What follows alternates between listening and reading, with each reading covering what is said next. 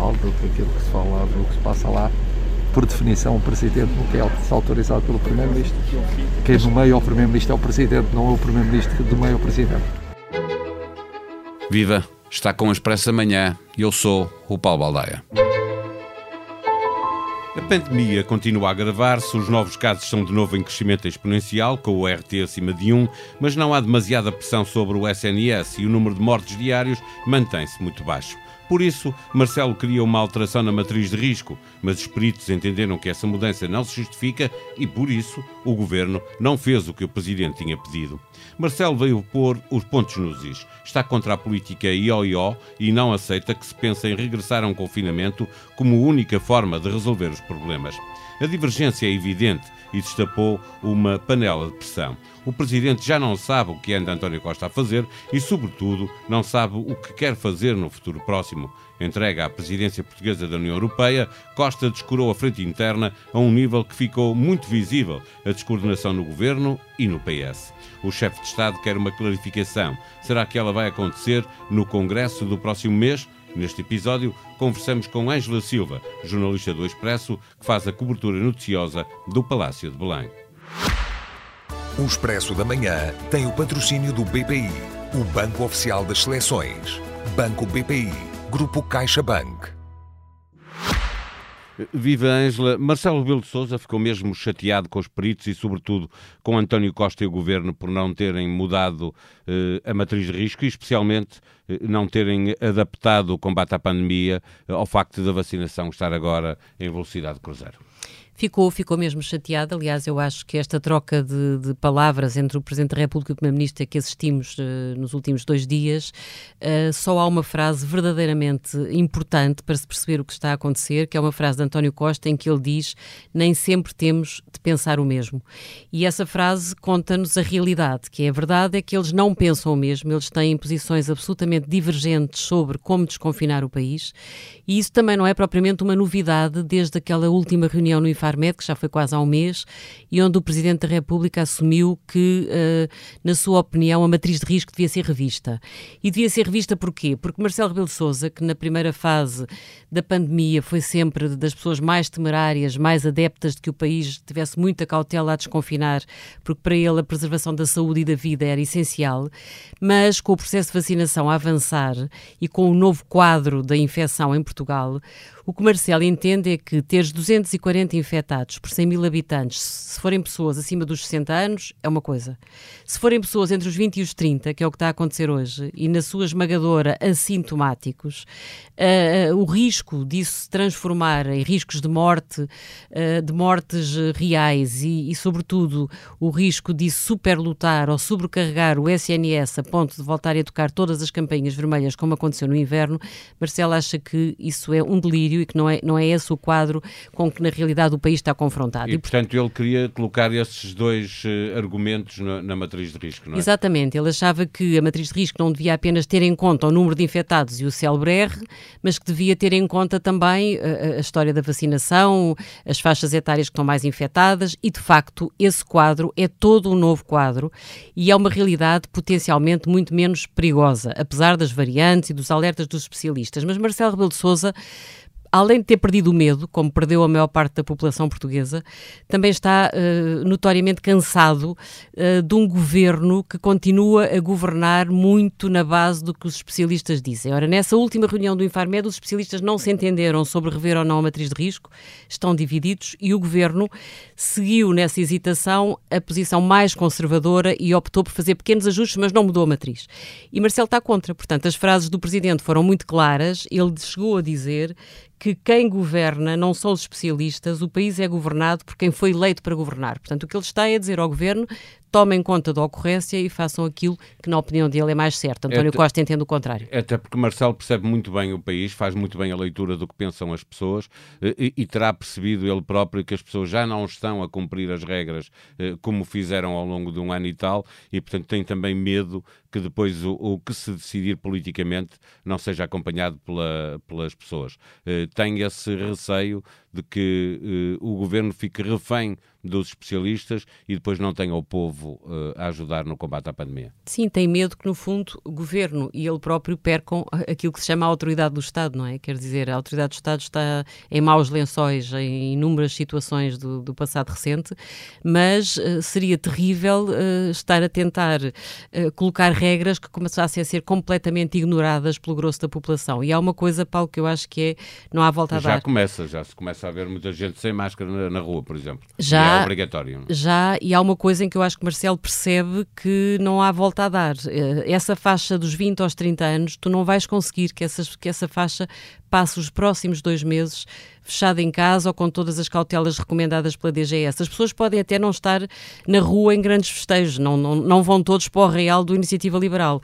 Agora, não sei se é melhor estarem fechados 10 ou 15 jovens em casa, em cima uns dos outros, a respirar para cima uns dos outros, e depois cada um deles ir para a sua casa. Portanto, estás a ver, o foco. Esta situação já é muito incontornável. E, portanto, aquilo que Marcelo está a defender é que se tenha isso em conta e que provavelmente, olha, nem sei se não valeria a pena repensar a abertura de alguns espaços exteriores de discotecas e de bares onde os jovens pudessem ir com determinadas regras, com testagem, se calhar, à entrada. Eh, eu acho que o Marcelo está a passar a bola ao governo, está a dizer vocês têm que encontrar um formato e uma solução para que nestes dois meses se inove na forma de continuar a desconfinar o país e não ser a, a, a, com o modelo antigo, porque isso vai nos levar a andar para trás. Ainda assim, eh, Marcelo, é evidente, está em desacordo com o governo, mas a forma como o demonstrou eh, tra traz aqui algum conflito, aumento do conflito institucional entre os dois, eh, deixou eh, alguns equívocos com resposta de um lado, resposta do outro. Isto mostra que está num ponto muito baixo a confiança institucional entre as duas partes. Não acredito. Acho que a confiança institucional entre ambos é sólida e não me parece que uh, estes dois dias traduzam um ponto de viragem naquilo que é o, que de estrutural caracteriza a relação entre o Presidente e o Primeiro-Ministro. Acho que ambos falam demais, acho que ambos são muito céleres a reagir aos microfones acho que adoram responder um ao outro e, e, acho que esse picanço mútuo também faz parte da relação. Agora, eu não acredito que Marcelo esteja uh, disposto a passar a oposição ao governo de António Costa. Aliás, viu-se relativamente ao que se passou com a Câmara de Lisboa que, pelo contrário, o Presidente da República deu uma cobertura, até se calhar surpreendente, àquilo que foram as explicações de Fernando Medina, que é socialista, que é um dos braços direitos de António Costa. E, portanto, o Presidente aí alinhou claramente no sentido de proteger a família socialista. E, portanto, não me parece que uh, esteja disposto a passar à oposição. Parece-me, sim, que neste particular ele tem uma divergência de fundo com António Costa e, e acho que quando ele diz não vamos recuar no que toca a mim, no que me diz respeito, ele também está a dizer que não contem mais com os estados de emergência. Portanto, não deixem isto avançar para um ponto em que estejam a pensar que depois vem o chapéu de chuva protetor do estado de emergência decretado pelo Presidente da República. Isso acabou. Acho que é sobretudo isso que ele quis dizer. E, portanto, quando António Costa vem dizer ah, o Presidente da República o que disse foi o que 100% dos portugueses dizem, é que ninguém quer andar para trás. Não, não foi isso que Marcelo disse. Costa reinterpretou as palavras do Presidente e, e, portanto, quando os jornalistas depois vêm perguntar, mas acha que o Primeiro-Ministro o desautorizou, Marcelo é, é, sempre eh, muito, muito rápido, às vezes precipitado a responder, mas acho que essa troca de galhardetes tem pouco significado. Significado tem a divergência de fundo eh, relativamente ao desconfinamento do país. E aquilo que se passa no, no Partido Socialista e também no Governo, eh, com a informação de que as coisas estão um bocadinho a deslaçar, eh, que o Primeiro-Ministro está muito eh, concentrado na presidência portuguesa da União Europeia, deixando o PS, como se viu, por exemplo, com a Câmara, com o candidato para a Câmara do Porto eh, em roda livre, eh, não mostrando capacidade de impor eh, a sua liderança e, e, impor também um candidato, também no governo, onde há já relatos de pessoas que, querem, que afirmam que querem sair do governo, que sejam ministros, secretários de Estado. isso em Belém também é discutido. Tudo isto resulta da ideia de que António Costa pode sair para a Europa num futuro próximo. Sim, que António Costa pensa sair para a Europa, acho que é um dado já muito consensual. Quando é que pensa sair, acho que é precipitado dizer-se. E acho que também não podemos confundir o clima, eh, o cheirinho a fim de ciclo que realmente parece existir no ar, com a certeza de que António Costa se prepara para sair rapidamente. António Costa prepara-se para fazer uma remodelação, isso nós temos a certeza, e a dúvida é se a faz imediatamente antes das autárquicas ou imediatamente após as autárquicas. Pronto, já se percebeu que o governo tem que ser mexido, há ministros cansados, há ministros que provavelmente gostariam de continuar, mas estão profundamente desgastados, e há necessidade de António Costa encontrar aquilo que nunca encontrou até aqui, mas que lhe faz falta como de pompa à boca, que é um número dois, que lhe vá às dobras e que, do ponto de vista político, consiga, de certa forma, protegê-lo em alguns momentos e ajudá-lo a resolver as questões mais difíceis noutros. Portanto, uh, uh, neste momento, a certeza que há é que ele vai ter que mexer no governo, está obrigado a isso. O Partido Socialista está completamente desorientado, também porque, quando o governo está mal, o partido ressente-se disso. Portanto, é um, é um jogo em que, em que ambos perdem. Claro que a situação da Câmara de Lisboa também é complicada. Até a forma como António Costa está a gerir não é assertiva, porque no fundo dizer que aquilo é um problema de balcão, quer dizer, é, é, um tiro no pé. Toda a gente já percebeu que não é um problema de balcão do funcionário que está no guichê de entrada da Câmara de Lisboa. Não, não é. É um problema de incompetência dos serviços se o, se o Presidente e da Câmara... E o poder político sabia há muito tempo, porque houve várias queixas ao longo dos anos de, de associações de ativistas eh, que procuraram informação junto à Câmara de Lisboa. Portanto, não podem alegar que não sabiam, porque não. houve respostas. Exatamente, aliás, chegou a haver mesmo um comunicado da assessora de imprensa do Presidente da Câmara de Lisboa a dizer que aquilo era um procedimento habitual na Câmara.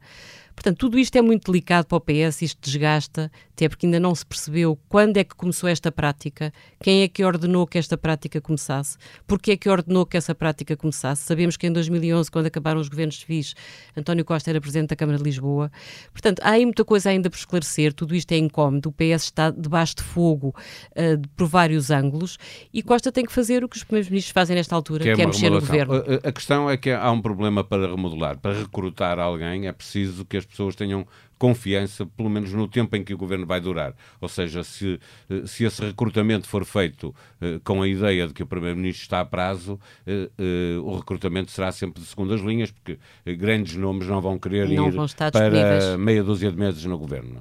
Tens razão, e por isso vai ser muito importante perceber se no Congresso do Partido Socialista, que vai acontecer antes das férias do verão, se António Costa já sinaliza, ou se é claro, ou se explica se está ou não. Não achas que se exige uma clarificação por parte de António Costa nessa matéria? Acho que se exige uma se clarificação, mas não, acho que ele, quer ele diga o que é que vai fazer, quer não diga, a clarificação fica feita, porque acho que se ele não quiser clarificar nesta altura que é ele o candidato a Primeiro-Ministro, é porque está ainda a pensar na eventual hipótese de sair do governo no final da legislatura. E, portanto, acho que o, o, tudo o que ele diga ou não diga nesse Congresso vai ser decisivo para perceber com o que é que podemos contar nos próximos tempos. Última pergunta: como é que fica Marcelo Rebelo de Souza se um dia perder este uh, amigo, vou chamar assim, entre, entre, comas, se de repente Marcelo Rebelo de Sousa não tiver António Costa do outro lado, eh, uhum. como fica Marcelo, como fica o país político? Olha, essa é uma boa pergunta. Eu acho que Marcelo vai sentir uma certa orfandade nos primeiros tempos, eu acho que isso é inquestionável, porque acho que eles têm um gozo genuíno uh, na coabitação política a que têm sido obrigados. Eu, aliás, uma vez fiz um texto para o Expresso que se chamava, falava do gato e do rato. Eu acho que eles têm um bocadinho uh, esse tipo de relação em que está sempre um a pregar partidas ao outro, mas simultaneamente não conseguem viver um sem o outro. Foram uma dupla. O Tom and Jerry era o, o Tom e Jerry.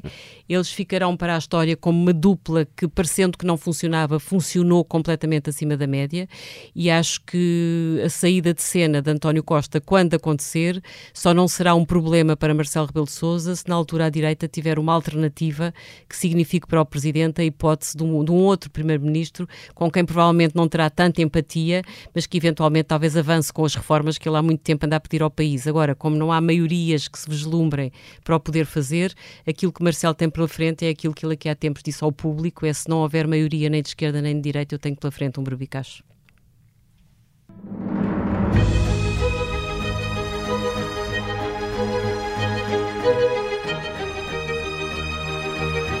Enquanto há vida, há esperança. E isto é válido para todas as seleções que estão no europeu, porque mesmo aquelas que perderam na primeira jornada mantêm as hipóteses em aberto para poderem ser apuradas. Da mesma maneira, quem conseguiu a vitória ficou bem encaminhado, mas não tem nada garantido.